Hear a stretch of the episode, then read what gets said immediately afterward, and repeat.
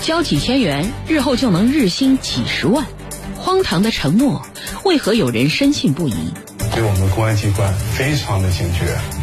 最开始是盲目相信，干的时间越长，对整个犯罪的案件也都是明知的，只不过得到返利之后，不愿意承认这是诈骗项目的现实。结构复杂，等级众多，疯狂发展下线。发钱的时候都明确告诉下线，这就是国家给我们的钱，都是连号的钱，实际这个钱就是冯某和王某去银行兑换的。顺藤摸瓜，锁定二十一个窝点，警方揭开神话背后的真面目。三二六零神话的破灭，铁坤马上讲述。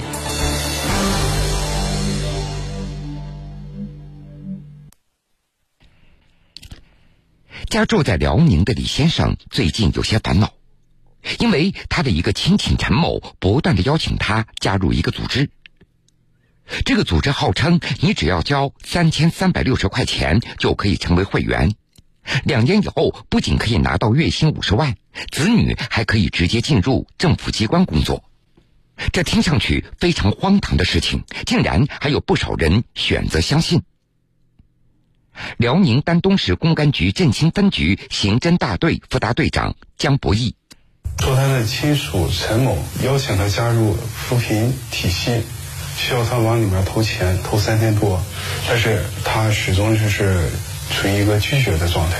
可是陈某反复的每天就找他催要，告诉他这个体系怎么怎么好，他就觉得他的亲属一定是被骗了，所以就来我们的公安机关报案。”接到李先生的报警以后，民警找到了李先生的那个亲戚陈某，但是面对民警的询问，陈某他一直说自己并没有被骗，而且还十分抗拒和民警的对话。我们去陈某家中的时候，陈某对我们公安机关非常的警觉。你要请李某投什么扶贫项目？陈某一口否决，说我们我没有投什么项目，不告诉公安机关。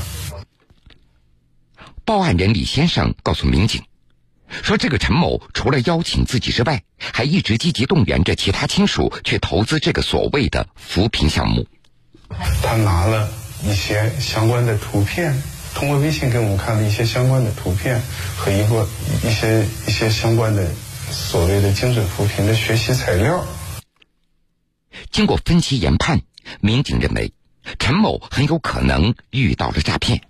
我们结合。李某提供的网络链接及图片，找到呢，其实陈某正在参与一个叫“振兴东北老工业基地三二六零精准扶贫体系”的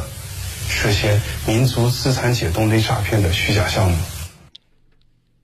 警方经过调查发现，陈某在今年的七月十号到十五号期间，曾经给同一个人汇了十笔钱。这每一笔都是三千三百六十元，收款人名字叫做景某。发现景某在取款当天有一个不明身份的女子陪同，我们筛查发现该女子就是景某打钱的上线杨某。警方经过调查发现，景某和杨某每个月都会在二十号左右去取钱，并且还以现金的方式交给他们的上线。而对于这个上线，警方一会儿半会儿还难以确定他的身份。而更令办案民警没有想到的是，随着调查的深入，这个看起来简单的案件的背后，竟然隐藏着一个层级分明的诈骗团伙。这个案件看起来非常的简单，陈某直接打钱给了景某，景某和杨某一起取现，同时景某和杨某之间有资金往来，我们没有查出。其他的对端，但是没想到通过我们进一步摸排，背后藏匿着一个更大的窝点。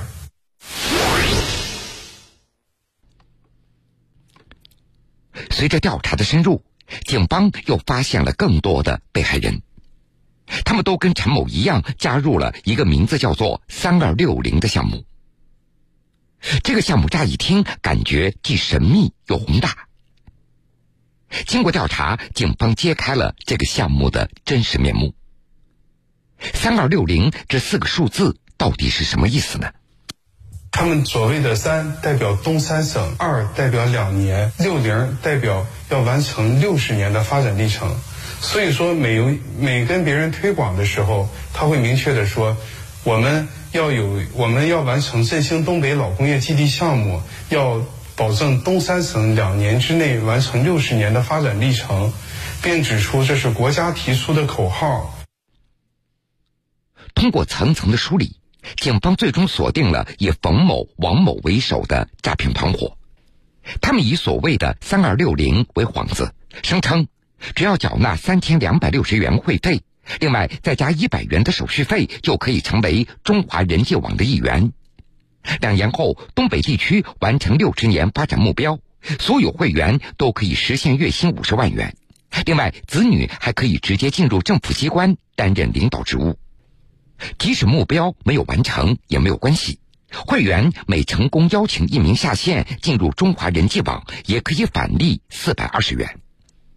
而这所谓的发展中华人际网，又叫做发展左膀右臂。左膀指的是亲人，右臂指的是朋友。每个人要发展自己最亲的亲人和最好的朋友，加入这个你的中华人际网。保证你的中华人际网组织不断的扩大，将来等到东三省两年之内完成六十年发展的那一天，你就会得到高额的返利，同时你的子女会直接变成国家干部，你的月薪会有几十万，同时你的医疗各方面都得到了保障，你可以完全的脱贫。警方调查发现，冯某和王某。为了让更多人相信他们所编造出的谎言，还伪造印刷了多种培训资料，同时通过传授话术等这样的方式，让下线去发展更多的会员。与此同时呢，他们返利的钱都是现金，现金都是百元面值、五十元面值、二十元面值、十元面值、五元面值以及一元面值各种面值的连号钱。发钱的时候都明确告诉下线儿，这就是国家给我们的钱，都是连号的钱。然而实际这个钱就是冯某和王某去银行兑换的。警方经过调查发现，这个犯罪团伙组织结构非常复杂，上下线之间设置多个层级。比如冯某和王某，他们是整个犯罪团伙当中最高级别，他们自称为代理商。下设代理员，代理员又分管组长，组长负责管理寝室长，寝室长管理寝室员。越是高层级的管理者，收入越高。他们组织按管理层级分，分为普通会员、寝室员、寝室长、小组长、中组长、大组长、代理员、代理商以上几个级别。他们在屋子里设置白板，就是在讲课，讲他们的一些诈骗的话术，不断的是给下面的人洗脑，让他们每个寝室长去管理、去发展自己的下线，保证组织的不断扩大。而犯罪团伙所谓的寝室，其实就是他们的窝点，每个寝室都是由寝室长所租住的房子。当寝室员做得足够优秀，那么就可以发展为寝室长。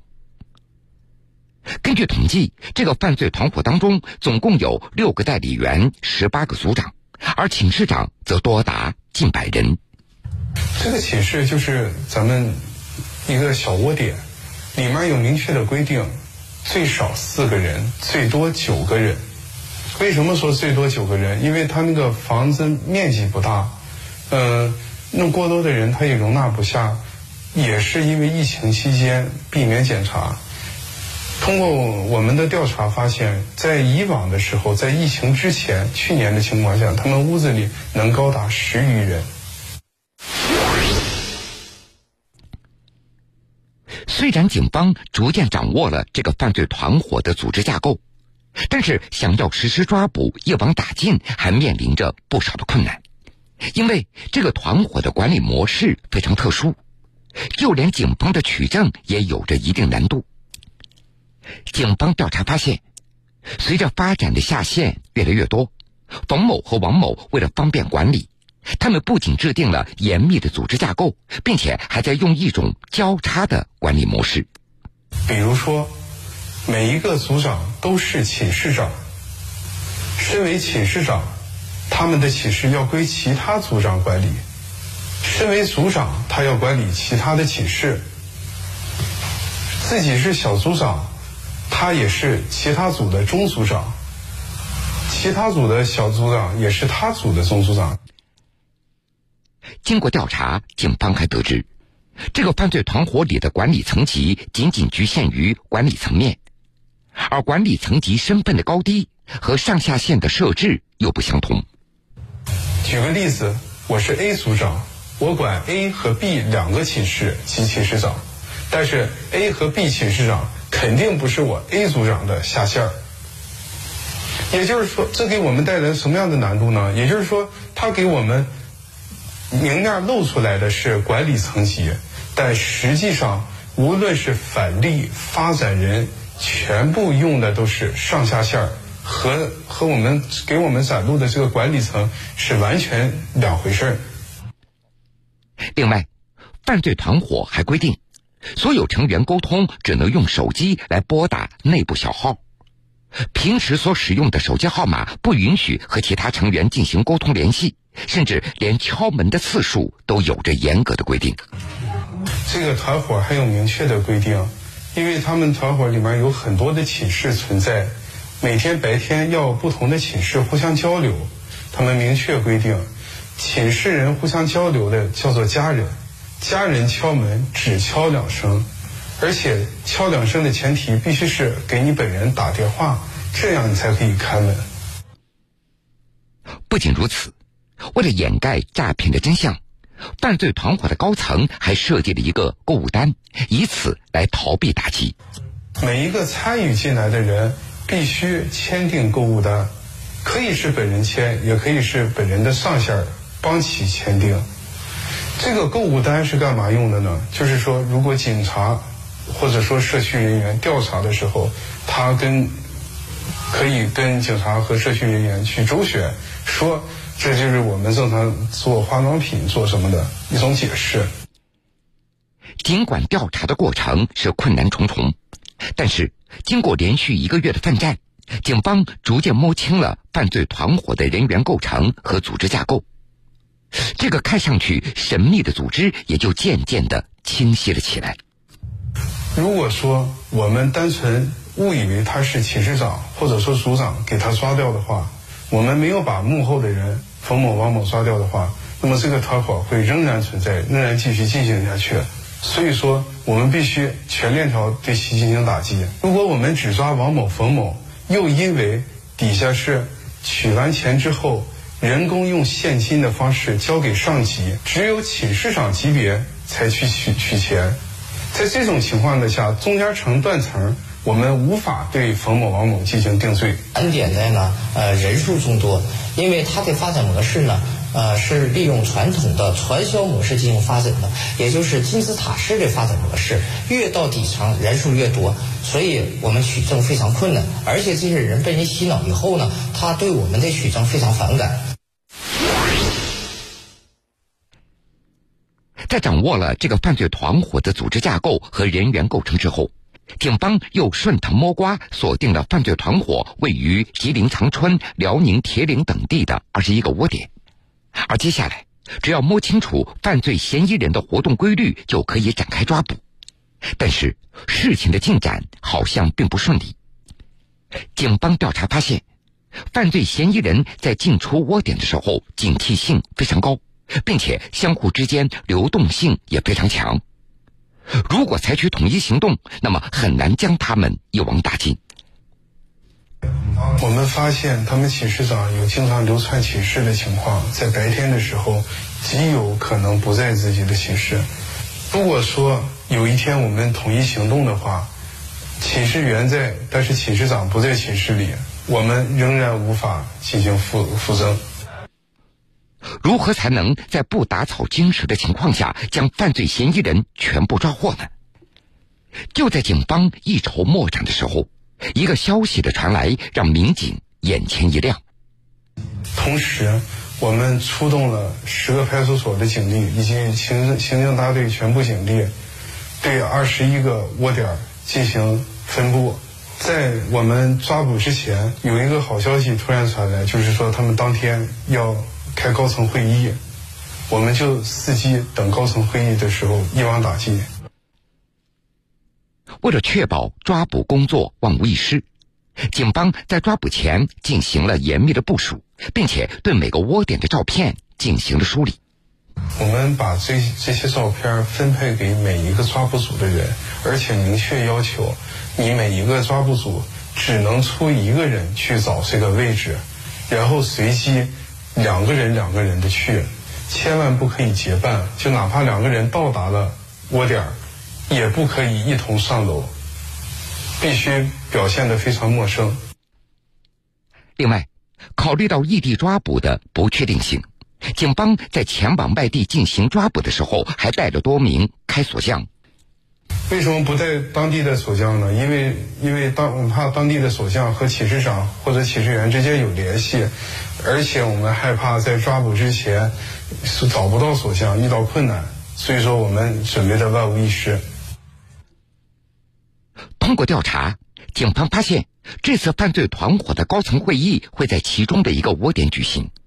对此，警方将警力又重新进行了部署，对举行会议的地点重点进行了布控。冯某当时准备召开这次高层会议，在辽宁省铁岭市；王某当时在长春市等待会议结果。于是，我们工作重心进行了变更。我们正常是二十一个寝室平均分配。由于开会地点也是二十一个寝室其中之一，所以说我们把更多的中心重心放在了开会地点。我们把其余的二十个寝室减少警力，并对开会地点的这个寝室进行了严盯死守。就在抓捕的当天，警方发现参加这次会议的总共有二十多名嫌疑人。然而，让民警没有想到的是。在会议举行的同时，还有多名人员在窝点附近进行放风。我们抓捕的最大难点是抓捕会议现场，他们的高层在会议现场底下设置了很多的明哨和暗哨。面对这个出乎意料的状况，警方又及时调整了抓捕的方案。在我们观察的同时，更加确定哪些哪些人是盯梢人员，我们进行了初步的判断。在此困难之时，我们抓捕方案临时做出改变，我们派出十余警力专门对付暗哨。在会议开始之时，十余名警力起一齐冲上前去，控制住明明哨暗哨，并拿下他们的手机。其余人员统一上到会议地点进行破门。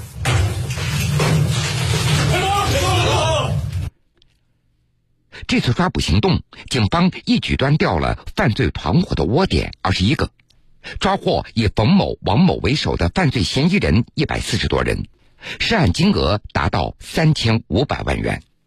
我们在铁岭和长春的抓捕是非常成功。首先说长春方面，我们当场抓获了王某，同时现场查扣的现金六百余万元。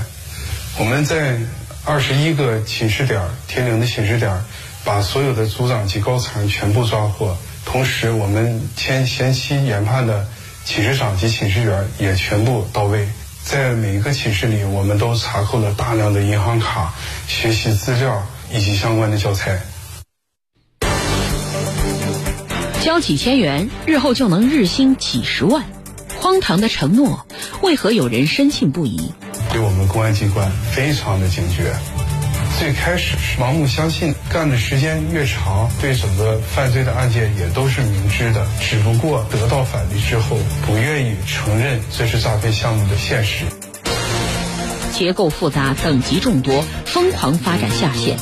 发钱的时候都明确告诉下线，这就是国家给我们的钱，都是连号的钱，实际这个钱就是冯某和王某去银行兑换的。顺藤摸瓜，锁定二十一个窝点，警方揭开神话背后的真面目。三二六零神话的破灭。铁坤继续讲述。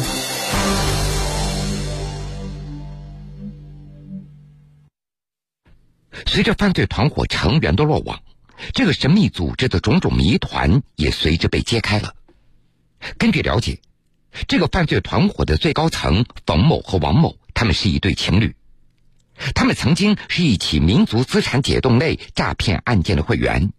那么，他们又是怎么样成为这个犯罪团伙里的高层的呢？王某、冯某。他们自二零一三年开始就从事这个振兴东北老工业基地三二六零精准扶贫项目，他们手下发展了很多会员，自己也是从会员一点点晋升到了代理员。正在他们在吉林省德惠市干得风生水起的时候，他们的下线被当地公安机关抓获，没办法的情况下，王某、冯某带领整个团队离开了德惠市，又选择了辽宁省铁岭市。就这样，在随后短短一年多的时间里，冯某和王某的组织迅速发展壮大，下线遍布东北三省各地。通过审讯，我们印证了我们之前研究的管理层级是从普通会员到寝室员、寝室长、小组长、中组长、大组长、代理员、代理商的层管理层级是完全正确的，而且他们的发展会员的手段就是以发展左膀右臂。以振兴东北老工业三二六零精准扶贫为噱头，组建中华人际网的手段是完全一致、完全正确的。根据犯罪嫌疑人冯某的交代，他与王某原本定于今年十月份结婚，两人约定今年九月份就退出这个组织，后续由其他代理员升级为代理商，继续来维持这个骗局。但是没有想到，公安机关迅速出击，将犯罪团伙成员一网打尽，两人的如意算盘就此落空。冯某和王某是非常配合的，因为这个案件越到金字塔顶端的人越知道这是就是骗，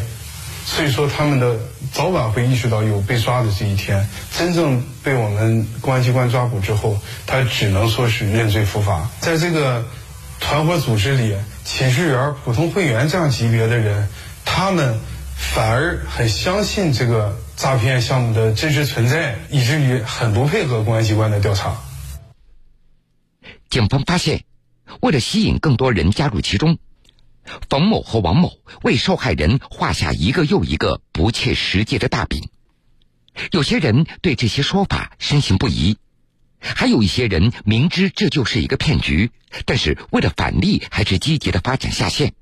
甚至还有人专门来到王某、冯某所租住的寝室来接受课程培训。这些参与者及被害人最开始的时候，是对整个这个体系、这个诈骗的项目是一种盲目的相、盲目相信的态度。但是干的时间越长，他们对整个犯罪的案件也都是明知的，只不过他们得到返利之后，不愿意承认这是诈骗项目的事现实，导致他们越陷越深。根据嫌疑人的交代，他们的诈骗对象主要是针对那些年龄较大的群体，根据对方的年龄、性格等这样的特点进行分析，从而诱其上当。而在诈骗团伙当中，管理层级较高的人员，他们的年龄都是普遍年轻。丹东市公安局振兴分局纪委书记刘志刚，被骗群众主要是以中老年群众为主要对象，他们呢对现在的互联网的这些知识掌握的少一些。那么他们呢，大多数子女呢都是结婚了，自己一个人在家，他们对社会交往的需求还非常大，利用他们这些特点吸引他们。通过他们给他们洗脑，让他们去口口相传发展会员。发展会员以后呢，对这些踊跃的参与者给他们冠以职务职称啊，同时呢给予较小的回报，这样呢来吸引他们投资，骗取他们的财物。警方提示：任何以解冻民族资产为由的投资行为，这都是诈骗。而在投资的时候，一定要提高警惕，避免上当受骗。特别提示咱们中老年的同志啊，不要相信以各种民族资产类解冻为噱头的各种投资类啊。如果你发现了这个，一定要严防的上当啊，防止自己的财产损失，更要防止自己成为诈骗分子的利用工具，提高防骗意识。一旦发现被骗了我们所有市民一定要第一时间报警，全力配合公安机关的侦查。